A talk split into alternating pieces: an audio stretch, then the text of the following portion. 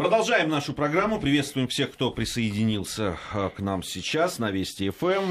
Армен Гаспарян, Гия Саралидзе по-прежнему в студии Вести ФМ. И к нам присоединился э, человек, который будет нам помогать подводить итоги недели. Алексей Мартынов, наш товарищ, директор Международного института новейших государств. Рады, Алексей, тебя видеть. Добрый день. Приветствую. Ну что, конечно, итоги недели, ну, они если говорить об этой новости, там еще итогов нет, но Видимо, там основную часть нашей программы придется говорить именно об этом, о том, что происходит э, сейчас там рядом с Корейским полуостровом.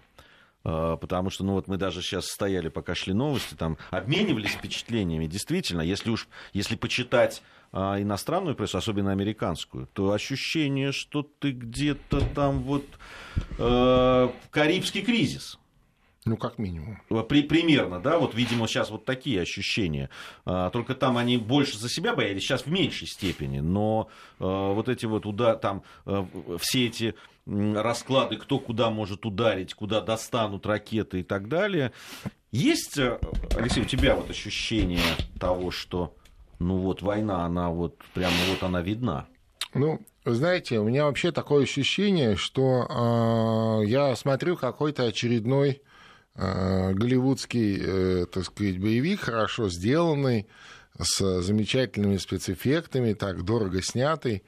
Э, и вот ощущения реальности нет, да, то есть есть вот как бы понимание сюжета, то, что ты видишь по телевизору, ну, как э, вот в буквальном смысле, у меня почему-то э, внутреннее ощущение того, что все-таки не э, США, не э, Корея не собираются физически, так сказать, воевать и начинать как минимум масштабный региональный конфликт, который имеет все потенции перерасти в конфликт глобальный. Вообще я хочу сразу поздравить э, всех наших э, православных радиослушателей с вот, наступающим светлым праздником Пасхи. Как известно, несколько часов назад в Иерусалиме сошел благодатный огонь. Это говорит о том, что еще как минимум год проживем, да, и в условном мире, и вот э, хочется через, э, через вот такие позитивные новости смотреть на все остальное, что, конечно, вызывает очень большую тревогу. Алексей, вот э, то, то, о чем ты сейчас говоришь, э, многие эксперты, кстати, и западные в том числе, я читал о том, что ну, они примерно одинаково оценят, они говорят о том, что, ну, с одной стороны, Трамп, э, это человек, который, и то, что он да, вот Сирии сейчас сотворил, тоже говорит об этом. Он такой любитель эффектов, безусловно. Но, с другой Понтов, как говорят Понтов, у нас, да. Да, да так сейчас, сейчас у нас принято да. переходить на лексику. Уже даже в здании, в стенах ООН. На более яркую, эмоционально окрашенную. Вот. Ну, действительно, можно и про понты сказать, да. Ну, такой человек, да, э, любит демонстрировать и такие явные эффекты, потому что, ну, то, что он за ужином с Индипинью, да, говорил о том, что сообщил ему за десертом о том, что он ударил по Сирии, ну, согласись, это такой, это прямо, ну, такой театральный жест. Абсолютно. А, эффектный, да, так скажем. Не знаю, насколько эффективный. А, с другой стороны, все знают, что в Северной Корее тоже умеют и напустить туману, с одной стороны, никто вообще не знает, что у них есть, чего у них нет.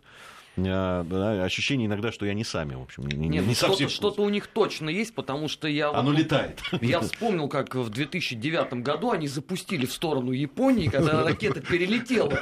Японию, я помню сообщение РИА Новости, что на нас надвигается что-то. Да-да, ну, в общем, всем, всем иногда становится неприятно. Ну и вообще, они, они с миром же общаются так, да? то есть они, у них что-то происходит, они это демонстрируют, как бы для себя а весь мир как-то ну, да. уши прижимает. Ну, вообще, Северная Корея архизакрытое государство, архизакрытое общество, они э, кого не хотят к себе и не пускают, и э, у них есть для этого определенные возможности, несмотря на то, что вот в 21 веке ну, довольно сложно быть закрытым государством, закрытой территорией. Им это удается. Им это пока удается. А, ну, то, что, так сказать, в Северной Корее есть ядерное оружие, это всем известно, да, то есть время от времени они проводят там испытания. то, что весь мир, ну, условно весь мир борется или старается как-то локализовать эту северокорейскую угрозу, да, то есть это один из таких уже, можно сказать, старинных вопросов или классических вопросов международной повестки, там, вместе с ядерной программой Ирана, и, я не знаю, и глобальным потеплением, наверное, так, да. Я имею в виду, что это стало уже таким, ну, как сказать, каким-то хрестоматийным обязательным вопросом. То, что вот сегодня идет такое обострение, ну, очевидно, что Трамп э, нарочито обостряет э, вот эти ну, они же там вопрос. Же, даже вот заголовки, если посмотреть, извини, перебил, mm-hmm. даже заголовки, если посмотреть, там, там э, не исключают удар по э, Северной Корее, мы не исключаем удар, там, мы можем ударить. Все, абсолютно, а чем ближе подходили, значит, тем, тем становилось все так, ну, мы пока не собираемся, конечно. я вот, мы здесь это неоднократно вспоминали, этот э, тоже гениальный американский фильм под названием «Хвост виляет собакой», да, или там «Плутовство», который, когда под названием «Плутовство» он был у нас в эфире. И вот снова хочется вспомнить этот фильм. Э, когда у вас э, все сложно внутри, когда э, вы стоите на пороге серьезного внутриполитического кризиса, один из способов его преодолеть – это придумать там, условную внешнюю угрозу, условную внешнюю войну. Это вот прям сюжет из этого фильма, да, там в выдуманной вообще стране, э, значит, медийная война, и главное, чтобы это страшно выглядело в медиа, главное заголовки, там герои, там угрозы, злодеи и так это далее. смешно, там же, ну, у них все-таки страна не совсем вымышленная, Албания, у них присутствует ну, там, да, но при этом самое интересное, и это очень, это, это правда отражает действительность, а, они, они говорят, а что говорит мир по этому поводу? Да какая разница? Ну, да, там, а, пишут, там, Албания там в, в, в ООН пытается, значит, доказать, что у нее нет никого, она ничего не делала, вообще здесь ничего не происходит. Они говорят, да, это какая разница? То есть им действительно там внутри без разницы. Абсолютно, абсолютно. Кто, чего, там, какой-то ООН. Там. И в этом смысле, конечно, э, так сказать, это, ну, понятно, что Трамп решает свои вопросы, но, к сожалению, когда, э, может быть, не знаю, у кого, кому-то к счастью, но, тем не менее, когда в США там чихают, да, то есть весь мир э, лихорадит. все таки США это не та страна, которая вот, может, так сказать, так вот себя вести, и никто этого не заметит заметит. Конечно, это э, транслируется на весь мир, конечно, это влияет на всех. И вот мы это всю неделю обсуждаем, и все вокруг, и чем это закончится. И, кстати, ну, понятно, беспокойство там Японии, Китая, это совсем рядом. Но я напомню, что Не, ну там же Корея, наши границы да, тоже. что Северная Корея также граничит с, там небольшая, с одна из самых коротких, по-моему, там 40 не километров. Важно, да, там... не важно, важно, что это тоже наше соседнее государство, это наш регион. То есть мы, мы в нем участвуем. И как бы там ни было, а, это, это скажем так, это, это, это гораздо ближе для нас, чем Сирия, например. Да? Ну, где тоже был инцидент вот на прошлой неделе, и тоже с участием верховного главнокомандующего американскими э, военными силами товарища Трампа, который э, позволил себе ракетный удар по вот этому известному аэродрому. Много, конечно, там и юмора было, там меньше половины ракет долетело.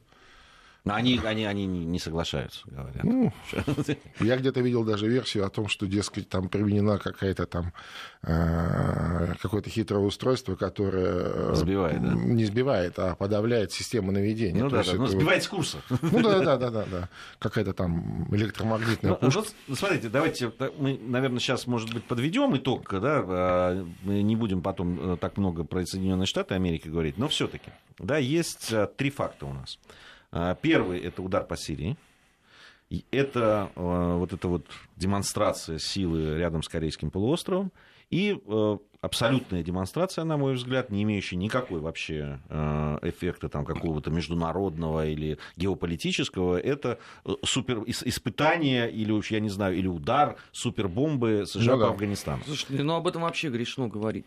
Ну, сбросили бомбу. 9,5 тонн она весит. Значит, первое сообщение. Нанесен урон, целых 36 бармалеев Сейчас погибло. 90, говорят уже. Слушай, если утюг скинуть с такой высоты, знаешь, наверное, больше людей погибнет. Ну, ну нельзя так. Эта бомба, посчитали, что на каждого погибшего Бармалея приходится 440 тысяч долларов. Всего-таки. Вопрос. Если по А, тысяче это- заплатили, может быть, они это вообще просто бросили бы оружие и чего? ушли бы. Это демонстрация грозной силы американской армии? Нет, они потом стали писать, мы не хотели типа убивать тигилсов, ну это понятно, свои же вроде как. Мы хотели разрушить туннели. Вопрос. Вы это хотя бы сделали? Сегодня утром появляется новость, что нет. Все вот как стерильно было, так и работает. Что обсуждать? Не, ну если ты хочешь, там, ну как минимум ты должен потом заслать тогда людей, которые или или ну сейчас понятно высокие технологии какими-то узнать так, эффективность э, вот этого полмиллиардной истории. А, Не, ну, Но все равно есть Без- три факта, да? Безусловно, Есть это три- демонстрация, Да. да. это демонстрация, согласен. Такая нарочитая демонстрация. Э, э, есть три факта, которые складываются там в картину того, чего сейчас Трамп делает. Я вот к этому, собственно, да. Это а, и есть э, вот то утверждение, которое, Алексей, ты тоже высказал, эту мысль о том, что все-таки отвлекают внимание от того, что происходит внутри. Но судя по тому, что пишут про... Да, там CNN э, в последней своей там, этом, сравнил, значит, Трампа с Ким Чен Ыном не в пользу Трампа. То есть они с него все равно не собираются слезать ни в коем случае. Не, ну правда, они пишут там, э, значит, они пишут, что э, в отличие от Ким Чен Ына, который, по мнению CNN, сконцентрирован на конкретной задаче, на сохранении там своего режима, выживания режима, то Трамп, цитирую, э, э, то у Трампа внимание, как у четырехлетнего ребенка, они пишут, понимаешь? И, и вообще говорят, что Трампу не, просто э, статья называется там Трампу не победить Ким Чен Ына. То есть э, не- достигает это Не, ну, конечно, нет? достигает. Не, ну, они же не пишут, понимаете, они уже, это же вот э, известная технология переключения э, внимания с внутренней повестки на внешнюю. Они, ну, они не перестают критиковать э, Трампа. Да? Э, Ну, естественно, они это, я думаю, не перестанут делать до конца его срока. Он умудрился с ними поссориться на всю оставшуюся жизнь. Я имею в виду CNN и еще несколькими такими ведущими американскими СМИ. Э, Но а, они же не говорят о внутренних проблемах, они вот уже обсуждают эту линию, значит, США, Северная Корея, Трамп, там, Ким Чен Ын и так далее. Конечно, определенным образом э, это работает. Ну, другой вопрос, что, может быть, не так, как хотелось бы лично Трампу, ну, ж, не всегда же получается так, как, так сказать, хочется. Хорошо, перейдем э, к другой теме. Она у нас болезненная. Нас некоторые даже упрекают в том, что мы все время говорим, а что делать, если нам наши соседи все время подбрасывают и подбрасывают О. материал э, для того, чтобы обсуждать. Не можем же мы этого делать. Я, кстати, вот о- о- об этой новости даже в своем твиттере написал, не часто это делаю, но вот это сделал, потому что меня поразило до глубины души. А, Я имею в виду инициативу правительства Украины об отмене действия в стране всех законов советского периода. А, Значит, Гей, прости, пожалуйста, а что именно тебя а, удивило настолько, что ты э, захотел об этом написать в Твиттере? Ну, Я- согласись, если ты декоммунизируешь все, что можно, то вот это абсолютно логичное. Нет, это может быть и логично, но фактически же это лишает страну оснований претендовать на Крым тогда. Вот, ну, ми- Ну, меня одно с другим не, не связывает. Ну хорошо, вы все декоммунизируете, но это-то оставьте тогда Слушайте, для ну- ну, не только трохи для себе.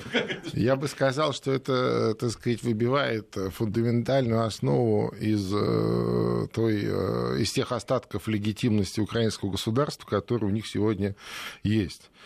А, Вообще, современное украинское государство, э, которое, э, так сказать, путем переименования да, э, стало условно суверенным в современном мире, э, я имею в виду после Украинской ССР, оно там все базируется на советских законах. Вот все, вот начиная с 22 года и кончая 91 Я, я просто хочу... Я, я, Все, я- я и собственность, хочу и всем нашим слушателям сказать, отношений. что это не какой-нибудь там депутат, там, да, то, э, в, в- не- не- в непонятном состоянии, непонятно как расширив Ну. свое сознание, это придумал. Нет, друзья, это министр юстиции, Ну, понимаете? слушайте, ну а что, министр юстиции, э, ты думаешь, находится в другом состоянии? Не знаю. ну хорошо, но министр юстиции, а ты вспомни, министр иностранных дел этой удивительной Конечно, державы, да? конечно. Вспомни премьер-министра этой же удивительной страны. Вспомни министра внутренних конечно, дел. Конечно. Ну, про главу Нацбанка мне, наверное, даже напоминать грешно, Министр да? внутренних дел там вообще уникальный гражданин, так что... Нормально, абсолютно. Не, ну там, да, ну, действительно, там, ну, не, понимаешь, когда такие вещи происходят, ну, там, День космонавтики, да, они там с э, 12 апреля на 19 ноября хотели. Я... Почему, кстати? А, когда полет первого украинского Я, Да, космонавта. правда, на не- шаттле, потому что это вот 19 из на Америки. шаттле. Нет, не на шаттле. Нет, Там у девят- них, про, про 19 правда не знаю, что. у да, них про отдельная есть 12-е тема, у них есть свой украинский космонавт, э, которого они, так сказать, ждут не Гагарина, а у них... Не, ну я это В забыл. Хорошо. 97 году по- полетел как раз 19 ноября на, А, да? да, на американском корабле, и вот это вот у них предмет А, вот гордости. Да, то, что там, Ага. извините, половина отряда из э, советских космонавтов имели корни на Украине, естественно, не волнует. Не, да, и люди, которые вообще в космической программе. Да кто же их тогда делил-то по этому принципу, понимаешь? Нет, подождите, это вот вопрос такой очень важный. Значит, когда им надо, они делят. Здесь же просто принципиально, что надо показать, что у них космонавтика-то идет от Соединенных Штатов, а вовсе не от э, Российской Федерации. Только ради этого. Это понятно, у них все идет. Ну, там беда в том, что уже никакой космонавтики на Украине нет, в том смысле, что, конечно, как и вся страна, собственно, работала на космос в свое время. На территории Украины было огромное достаточное количество, ну, большое количество научно-исследовательских центров, э, центров, э, так сказать, которые занимались разработкой разнообразных систем, да, ну, то есть вот в такой в союзной кооперации. Но на сегодняшний день там все практически раз э, уничтожено. Вот этот знаменитый Южмаш, э, он же, он же погиб практически. Практически погиб, где вот, собственно, делали двигатели, космические элементы космических двигателей, что-то еще там делали. Там были попытки а, переключить это на а, американскую программу, что-то делать для американцев, но дело в том, что э, вот где-где, а в вопросах э, соблюдения технологий и вопросах, так сказать, вот точности, они очень э, строги. Здесь политики никакой места нет. Они два раза посмотрели, что они там делают, сказали, ребят, спасибо. Ну, Не понимаете, все равно э, все новости, которые приходят э, из Украины, они всегда меня своей нелогичностью э, просто подрывают во мне какие-то э, вот фундаментальные мои основы, которые на историческом факультете МГУ за- закладывались. Ну вот смотрите, вот да, э, есть вот, вот это заявление министра юстиции, есть по поводу космонавтики, есть то, что там, да, там вот эти все истории с которые мы видели с блокадами, там, от которых сами же и страдали. Но вот на фоне этого вдруг приходит вот сегодня сообщение о том, что Украина собирается пересмотреть антидепинговые пошлины на российские удобрения. Причем пересмотреть в сторону понижения. А почему? Потому что, как в министерстве, там, э, Ну, не хватает им не своих. хватает, необходимо Да, в связи да, с остановкой да, производства да, и, от- и отгрузки азот, там, азотные Да, удобрения и так да, да. далее. Да. То есть какие-то проблески, проблески разума и здравого смысла все-таки случаются. Не, ну, понимаете, э, ведь э, не совсем правильно представлять вот сегодняшнюю Украину как такую сошедшую с ума страну. Я имею в виду, там 40 миллионов людей сошли с ума, и вот такая одна большая, там, один большой дурдом. Нет, конечно. Дело в том, что они раньше так, ну, во многом так жили. Другой вопрос, что они не переходили определенных линий, да, то есть была а, такая фестивальная э, ярмарочная э, политика, которая обеспечивала там, большой бизнес, да, бизнес разных олигархов, а, И, было, и всегда была такая, ну, по крайней мере, последние там, лет 20 точно, была такая своего рода шизофрения. Э, Да, с одной стороны, то, что э, двигают медиа, и мы можем это видеть в новостях, и то, что ну, на самом деле э, и, и, и каждый э, имел объяснение, почему это, да, почему вот эта новость вышла, потому что олигарху X нужно э, взять вместе Y что-то там бесплатно, условно говоря, перепродать, ну, понимаете, да, то есть, ну, ну и в зависимости от уровней э, информированности э, соответствующие были у всех объяснения. Но а, когда они перешли определенную черту, конечно, вот это вот уже, так сказать, стало, ну, как сказать, перевернулось кверх ногами, да, то есть логика. Логика поведения, логика действия. а, Вот. Ну, а то, что время от времени вспоминают о здравом смысле, ну, голод не тетка. Понятно, не будет удобрений, не будет, э, так сказать, урожая, не будет урожая, будет жрать нечего. А будет жрать нечего, придется где-то покупать. А покупать, я извиняюсь, никто особо бесплатно не дает ничего. А, ну, если мы уже про про, про как раз э, продукты питания и про есть, по поесть, что было бы или нет, э, одна из главных новостей, но это не совсем этой недели, но она обсуждается бурно и на этой неделе э, на Украине, это вопрос разрешать или не разрешать продавать землю там вот эти все запасы знаменитого чернозема. Имеется в виду сельхоз. Сельхоз, сельхоз именно сельхозназначение, да. Вот все-таки а, они начнут это делать или нет? Ну, конечно, начнут. Э, дело в том, что... Просто не, деваться некуда? Да, ну, э, дело в том, что... что уже... уже продано. Все, да, да, все уже так или иначе продано. То есть больших объектов для э, приватизации на Украине э, критически мало, то есть почти нет. Да? И естественным образом э, вот такая логика э, распродажи, а это логика распродажи. Да? То есть, когда вот нет денег в бюджете, надо быстро провести какие-то приватизационные какие-то а, процессы, чтобы подтянуть деньги в бюджет. А вот вам нечего уже продавать, а, осталась земля. Земля это серьезный, ну, по крайней мере, украинский чернозем, это серьезный актив.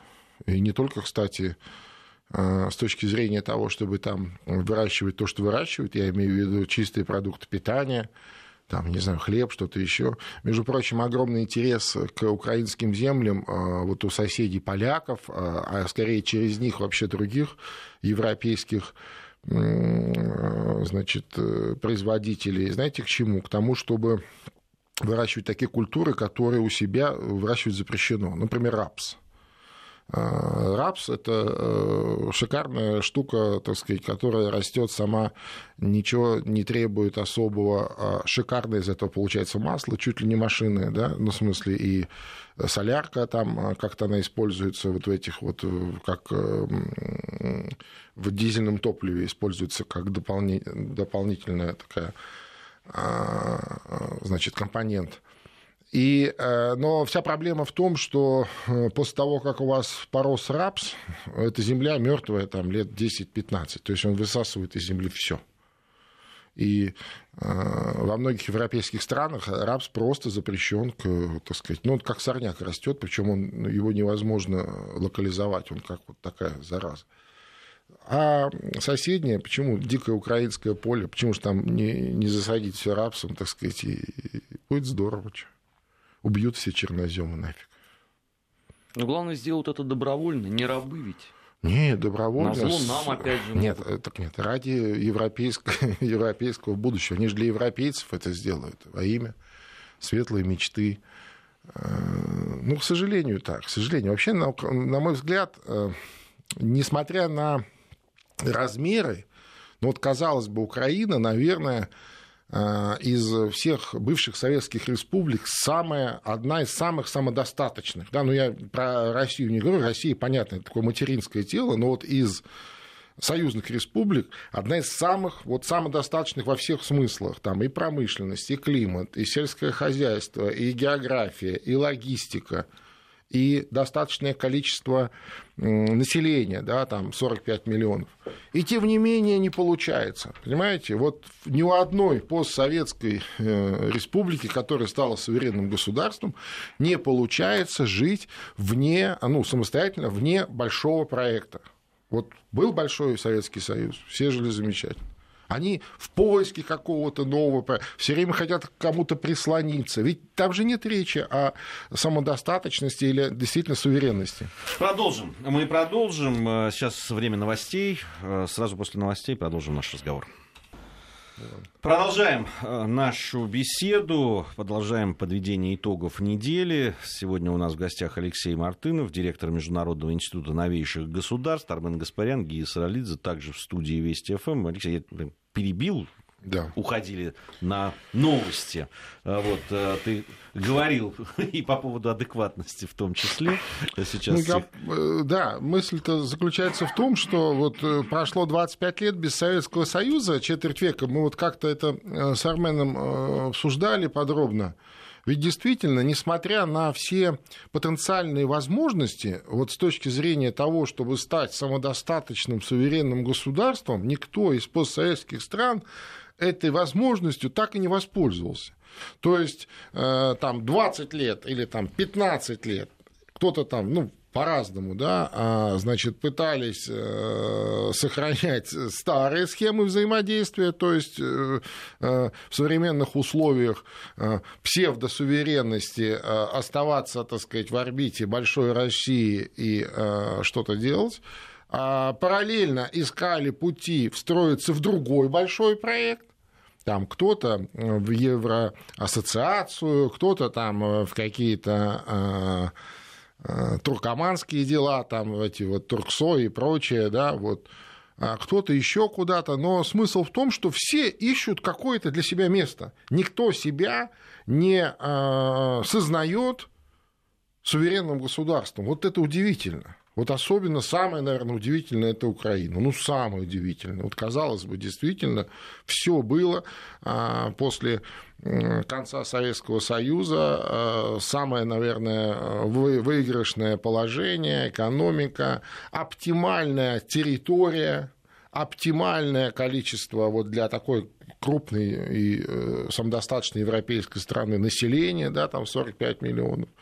А, количество там а, инфраструктурных разных, а, так сказать, вещей, которые остались после Советского Союза, количество вот логистических э, каких-то проектов, там и порты тебе, и аэродромы, и технологии, что хочешь. И что в итоге? В итоге вот мы видим то, что мы видим. Зато Евровидение. Ну, слушай, все, все разбазарено, разворовано, ну не все, не слушай, все. Ну, Евровидение но... было уже же, там уже один понимаете, раз проводили. Понимаете, вот что происходит.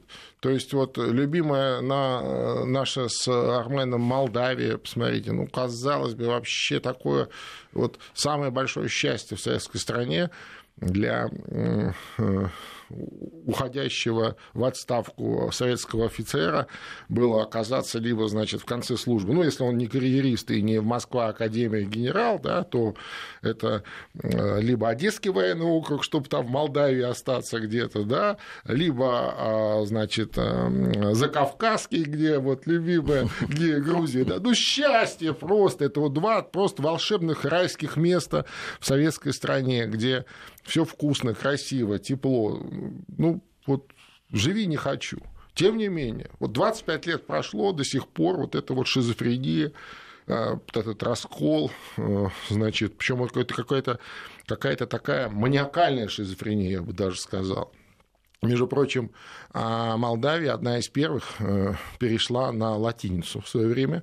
А, ну, прибалты и так э, пользуются латиницей при советской власти, а вот из постсоветских э, республик именно Молдавия быстро переключилась. Значит, вот если мы сейчас напишем молдавский язык по латинице, то это будет уже не молдавский, а румынский, и все отлично. К чему это привело? Это привело к Приднестровскому конфликту, это привело а, к подвешенному состоянию, это привело в итоге к тому, что до сих пор Молдавия пребывает в такой же шизофрении, то есть пополам. Да? Половина туда смотрит, половина мечтает о Евразийском союзе, вот что, собственно, вот буквально вчера частично реализовалось в виде а, визуального присутствия избранного президента Дадона а, на саммите ЕАЭС, где Молдавия получила условный статус наблюдателя. Почему условный? Потому что кроме президента который... Заграничными да, полномочиями. Заграничными полномочиями, да. Больше, больше никто его из, э, так сказать, властей не поддерживает. Там ни парламент, ни правительство, ни какие-то другие. Ну, люди поддерживают, ну, слава богу. И хотя бы так, да, но тем не менее. А, на этой же неделе а, в этом смысле неожиданно всех порадовал казахский Елбасы. Порадовал.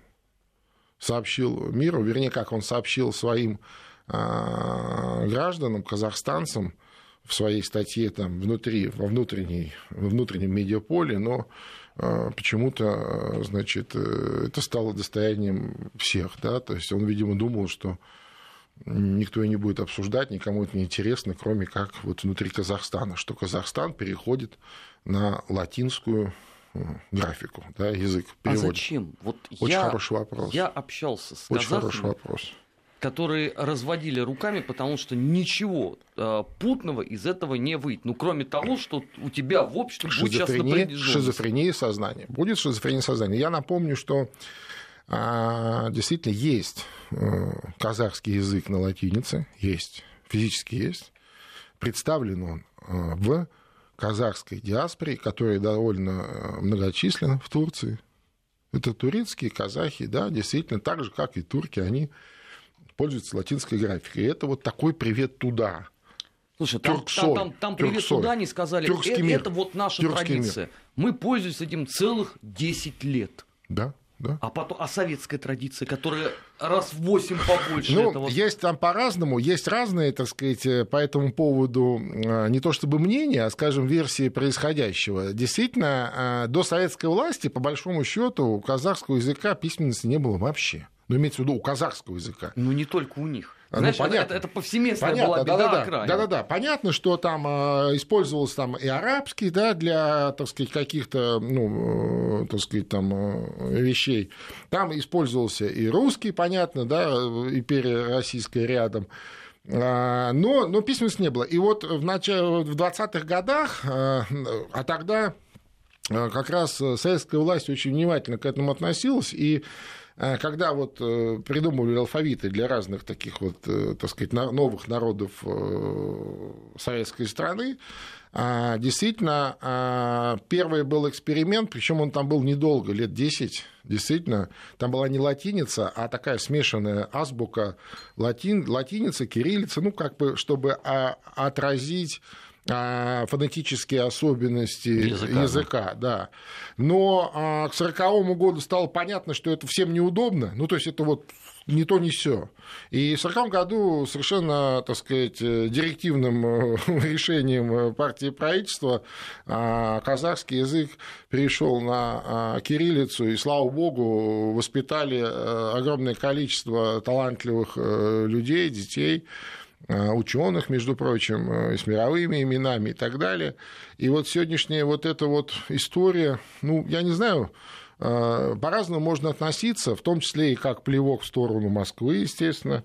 Например, когда вы, с одной стороны, говорите о расширении общего гуманитарного пространства на евразийском так сказать, вот на еврази... в рамках евразийской интеграции, там, ЕАЭС там, и так далее – и в то же время вы вот делаете такие вещи, типа, а мы будем, так сказать, переходить на латиницу. Это тоже такой приветик. Но, кроме всего прочего, это же огромные потери. Ведь я очень сомневаюсь, что на вот этот казахский новояз э, на латинице будут переведены э, все те, э, скажем, книги, которые сегодня есть на классическом казахском языке, на советском казахском языке. И не только я говорю про какую-то литературу, и не только про казахскую литературу. Понимаете? Да речь даже об учебниках. Вообще, да, все что угодно, все что угодно. То есть это огромные потери, причем добровольные. Конечно, он там говорит о том, что мы все это сделаем, мы, мы, мы, мы, мы там к 25 году только перейдем. Вот начнем сегодня, а, с, там, с 18 года начнем, ну, вот с конца 17 а вот к 25 мы перейдем. А, во-первых, я сильно сомневаюсь, что э, ну, Назарбаев, дай бог ему здоровья, но он далеко не молодой человек. Далеко не молодой, мягко говоря. И, ну, может быть, он доживет до 25 года. Дай бог ему здоровья. Но вот подобные вещи, мне кажется, очень опасными, очень, очень опасными. Нет, ну я мог бы это понять, очень. знаешь, еще вот несколько лет назад, когда не было кризиса экономического, когда были хорошие цены на нефть, когда денег некуда было девать, и вот этот понт ради понта я бы мог бы понять. Но теперь вы смотрите на примеры вот бывших союзных республик, и упорно хотите сделать ну, то же самое. на те же грабли, совершенно точно. Пытаетесь кому-то понравиться еще. Да, вот это так выглядит. А потом я хочу сказать, что а, подобные приветы, безусловно, были невозможны там лет 10 назад. Да? То есть а сейчас, видимо, кому-то кажется, что Россия чуть слабее, чем была 10 лет назад, что можно подобные вещи делать. Понимаешь? Вот мне такое впечатление. Я могу ошибаться. Но То, что... том, что если судить, извини, по западной печати, то Россия, наоборот, как раз именно сейчас гораздо сильнее, чем 10 лет назад. Ну, это по западной печати ну, хакер, хакеры все. Себя не уважать, да. А ну. насчет Казахстана, ну, очень тревожно. Вообще, в принципе, у нас, наверное, вот кто у нас самый ближайший союзник? В принципе, вот по всем интеграционным проектам, по всем, вот, ну, по всему. Беларусь и Казахстан. Как ведет себя Беларусь? И как себя вот сегодня привет из Казахстана. Ну, меня это очень ну, беспокоит. Мне, мне кажется, что э, здесь, ну, во-первых, надо все-таки посмотреть и послушать, э, да, э, ну, во-первых, конечно, это суверенное да, дело каждой безусловно, страны. Безусловно, С другой стороны, понятно, что мы, то, что происходит, тем более происходит у наших ближайших союзников, как Леша правильно абсолютно заметил, конечно, не может быть нам безразлично. Вот. У нас сейчас пауза небольшая, потом мы вернемся и продолжим. Продолжаем мы подводить итоги недели. Армен Гаспарян, Гия Саралидзе в студии Вести ФМ. Сегодня у нас в гостях Алексей Мартынов, э, директор Международного института новейших государств.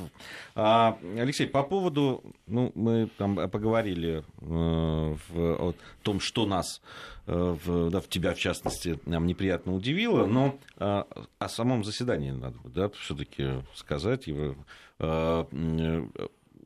какое впечатление на тебя произвело? Да? Имеется в виду вот э, да. саммит Евразийского да. союза. Совершенно. Ну, знаете, э, я хочу сказать, что э, достаточно благостное впечатление, но еще раз вот определенное напряжение, безусловно, в воздухе витает. Вот меня очень беспокоит наши ближайшие союзники по евразийской интеграции, вот Беларусь и Казахстан. Да?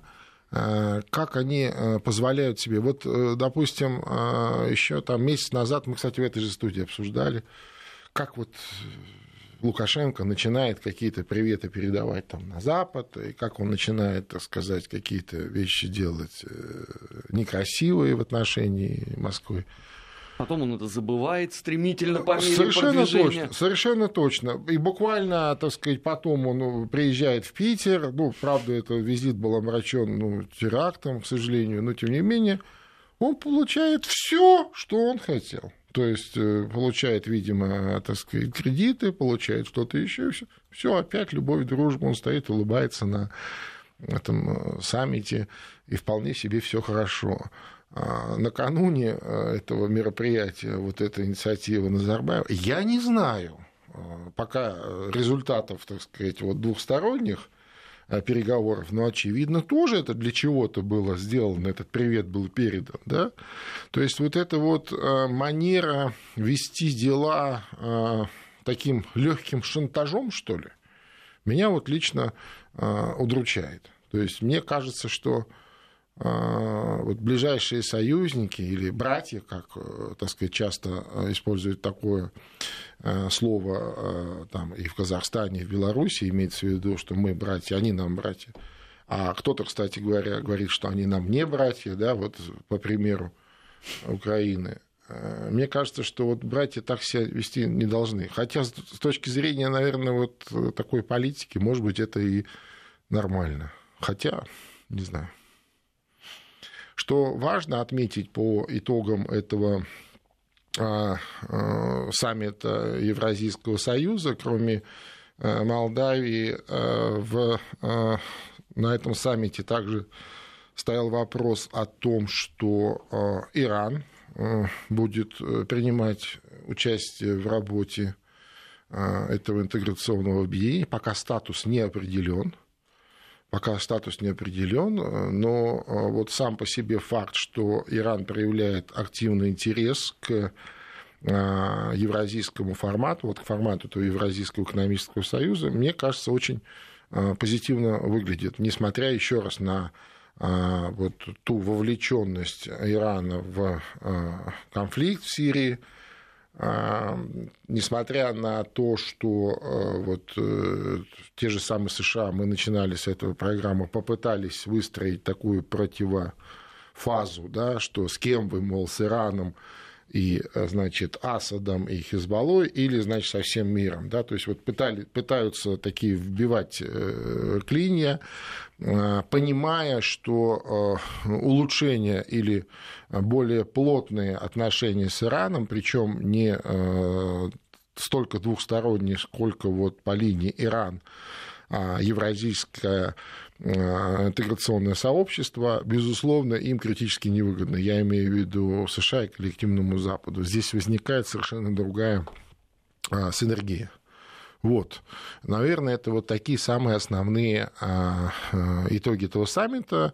Но в целом у меня сложилось впечатление, что все участники мероприятия остались, что называется, довольны. То есть все получили от этого саммита то, чего хотели. Да?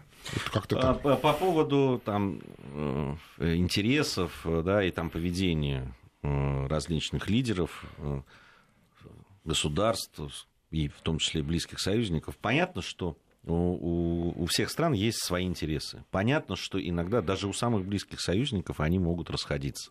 Ну, в чем-то, да, в каких-то деталях, в мелочах, там, в, особенно то, что касается экономических ну, интересов.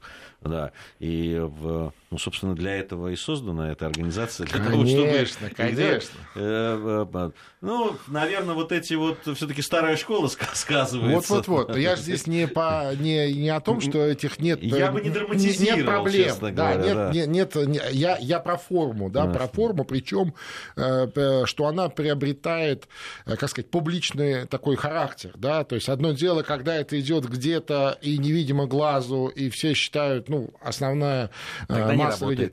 Ну вот понимаете, да, то есть все-таки это вот такая вещь, мне кажется, она не очень красивая. Хотя, с другой стороны, понятная, безусловно. А, понятно, сон. Вы знаете, у нас немного времени остается. Я бы хотел вернуться Э, к тому, э, с чего мы начинали, про Корейский полуостров, я напомню, да, и про то, что вокруг него происходит. И э, мы обо всем поговорили, но мы в основном говорили об, о, Соединенных Штатах Америки и, собственно, о Северной Корее, ну, чуть-чуть Южной Корее, Японию затронули. Но ведь там есть региональный игрок покруче да, даже. Это все-таки Китай. И все, что сейчас происходит вокруг Северной Кореи не может не трогать и не задевать Китай. А, многие посчитали, что Китай, а, да, вот вся эта а, вся эта история с общением Трампа с Цзиньпинем. С чаем, да. С, с, с чаем, этим, да, Трампа, с чаем да. Трампа, да, там, с, с вот этим десертом и ударом по Сирии. И на следующий день это сообщение о том, что армада выдвинулась, как они ее называют, американцы, к, Корейскому полуострову и нагнетание, оно не может не, не сказать. Но при этом Китай пока особо не реагирует. Ну, на официальном... То есть, э, с одной стороны, Китай там э, отменил рейсы в Пхеньян. Ну, Слушай, да. ну ведь это не только Китай. Я пока не увидел э, внятной реакции от японцев по этому поводу. Южная Корея тоже как-то, знаешь, стремительно помахав всем ручкам, удалилась с авансцены.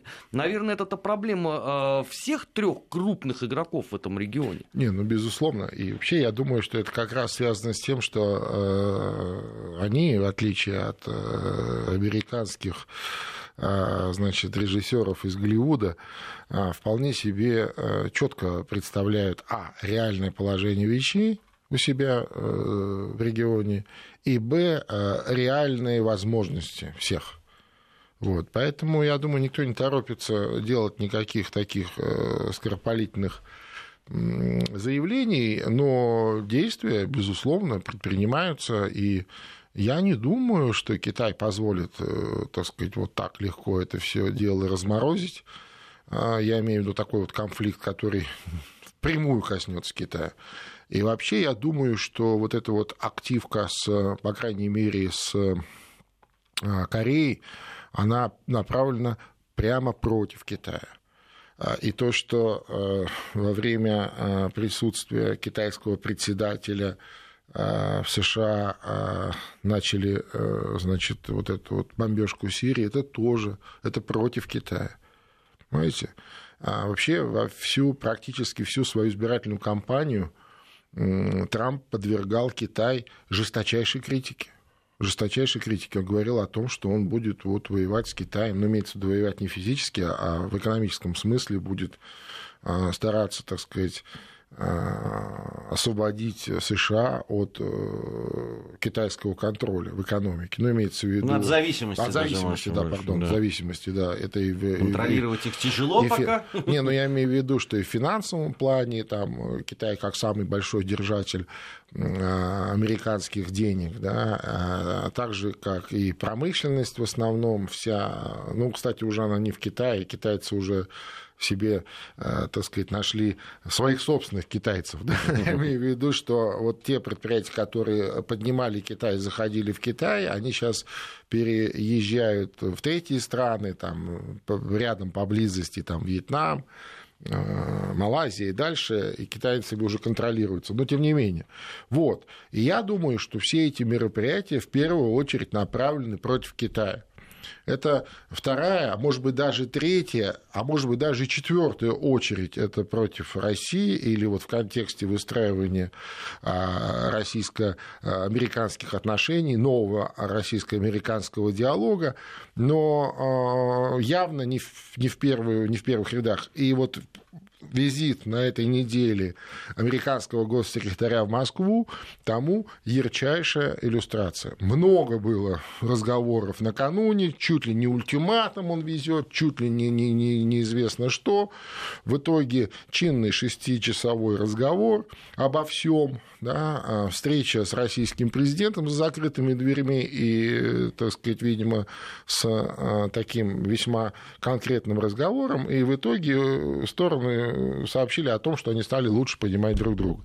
Понятно, что в том числе и вопрос, очевидно, Китая также был затронут. Притом про ультиматум мы после этого да. не слышали ни единого слова да, от да, вездесущей да. американской Но печати. Мы, мы завтра еще об этом поговорим обязательно. А сегодня у нас Алексей Мартынов был, э, директор Международного института новейших государств. Спасибо большое, Алексей. Еще раз с праздником. Всем до Спасибо. завтра. С наступающим.